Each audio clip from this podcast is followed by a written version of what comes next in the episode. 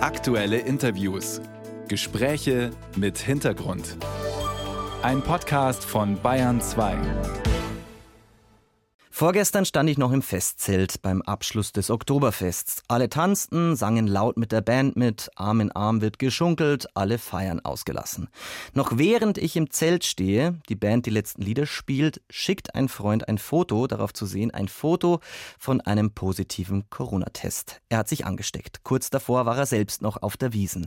Höre ich derzeit öfter. Aber ist das jetzt nur eine gefühlte Wahrnehmung, dass die Hälfte aller Wiesengänger krank ist, mit der Wiesengrippe, dem Wiesenkatar oder Corona? Oder gibt es wissenschaftliche Belege dafür? Wir fragen nach. Ulrike Protzer ist Chefin des Instituts für Virologie an der TU München und beim Helmholtz-Zentrum in München. Schönen guten Morgen. Guten Morgen. Sie arbeiten in München, Frau Protzer, als Virologin. Waren Sie auf dem Oktoberfest oder lassen Sie das mit Blick aufs Ansteckungsrisiko? Ich war auf dem Oktoberfest, war aber tatsächlich in diesem Jahr mehr draußen. Gefühlt ist ja die Hälfte derer, die beim Oktoberfest waren, krank. Was sagt denn die Wissenschaft zur berüchtigten Wiesengrippe? Gibt es die wirklich? Es gibt auf jeden Fall Erkältungskrankheiten, die man sich auf der Wiesen einfängt. Ich meine, die Wiesen gibt es seit 188 Jahren, wenn ich das recht im Kopf habe. Und seitdem weiß man eigentlich gefühlt, dass man sich da anstecken kann. Und das ist auch belegbar. Das Bierzelt ist einfach ein ja, ein Umfeld für so ein Virus, wo es sich optimal ausbreiten kann, egal welches der Erkältungs- oder Atemwegsinfektionsviren man jetzt nimmt.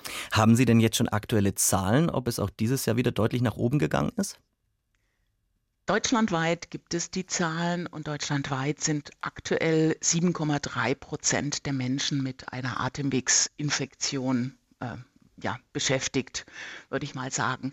Und das ist schon ein Anstieg im Vergleich zur Vorwoche. Es gibt die Zahlen jetzt momentan regional aufgelöst, noch nicht, aber typischerweise sieht man das auch, da wo jetzt so größere Feste stattfinden, in München halt das Oktoberfest, da geht es dann ein bisschen schneller nach oben. Mhm. Kann man sich eigentlich gegen diesen Wiesenvirus schützen, sage ich mal, oder muss man mit einem gewissen Risiko auch einfach leben?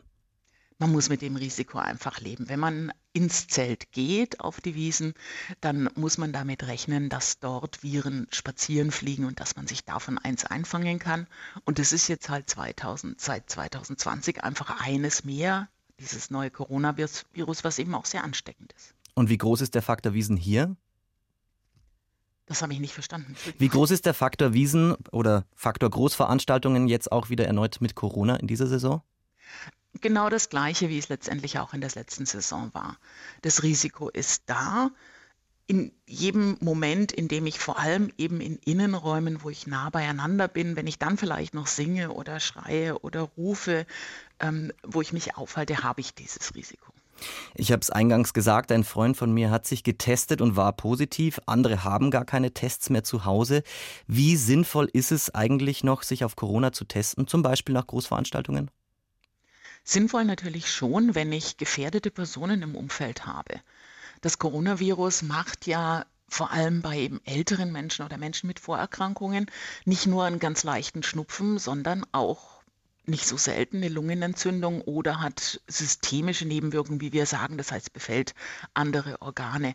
Und wenn ich jetzt Menschen im Umfeld habe, die älter sind, dann sollte ich mich schon testen, wenn ich vorher ein Risiko hatte, um die halt nicht weiter anzustecken. Vergangenes Jahr haben sich ja noch viele getestet, derzeit ist das weniger geworden. Wie sehr ist es auch schlecht für Ihre Arbeit als Virologin? Ach, wir sind ehrlich gesagt ganz froh, dass es etwas ruhiger geworden ist. Und die schweren Fälle, bei denen man die Diagnose braucht und die man auch behandeln sollte, dazu gehören eben auch ältere oder gefährdete Menschen, die werden ja trotzdem weiterhin getestet. Und welche Maßnahmen empfehlen Sie jetzt vor der Grippesaison? Wenn man gefährdet ist, das heißt, das geht schon ab 60 los, also älter geht schon ab 60 los in dem Fall, dann sollte man sich impfen lassen. Dann sollte man sich impfen lassen mit dem angepassten neuen Impfstoff. Warum? Weil einfach wieder eine neue Variante zirkuliert, gegen die unser Immunsystem noch nicht so gut vorbereitet ist. Und da kann ich die Immunität entsprechend verbreitern. Und das sollte ich dann auch gleich mit einer Impfung gegen die Grippe kombinieren.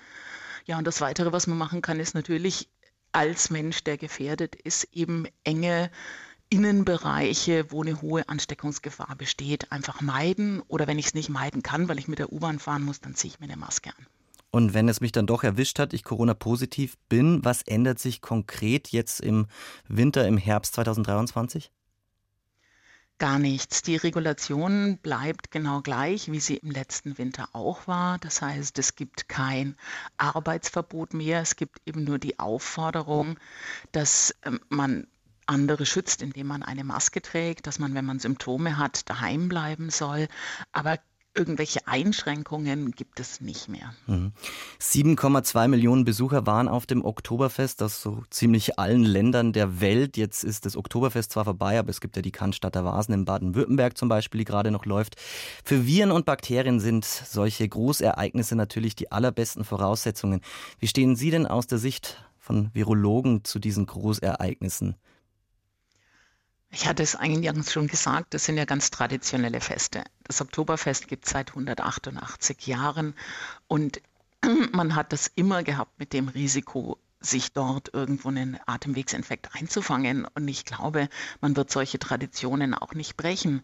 Es muss eben jeder für sich eigenverantwortlich überlegen, kann ich und will ich dieses Risiko eingehen oder weil ich gerade eine Tumortherapie hatte oder weil ich ähm, vielleicht doch inzwischen älter geworden bin, mache ich es halt nicht. Da müssen die, muss jeder für sich wirklich entscheiden, wie er handelt. Sagt die Virologin Ulrike Protzer zur Wiesengrippe und den aktuellen Corona-Zahlen. Herzlichen Dank für die Einschätzungen.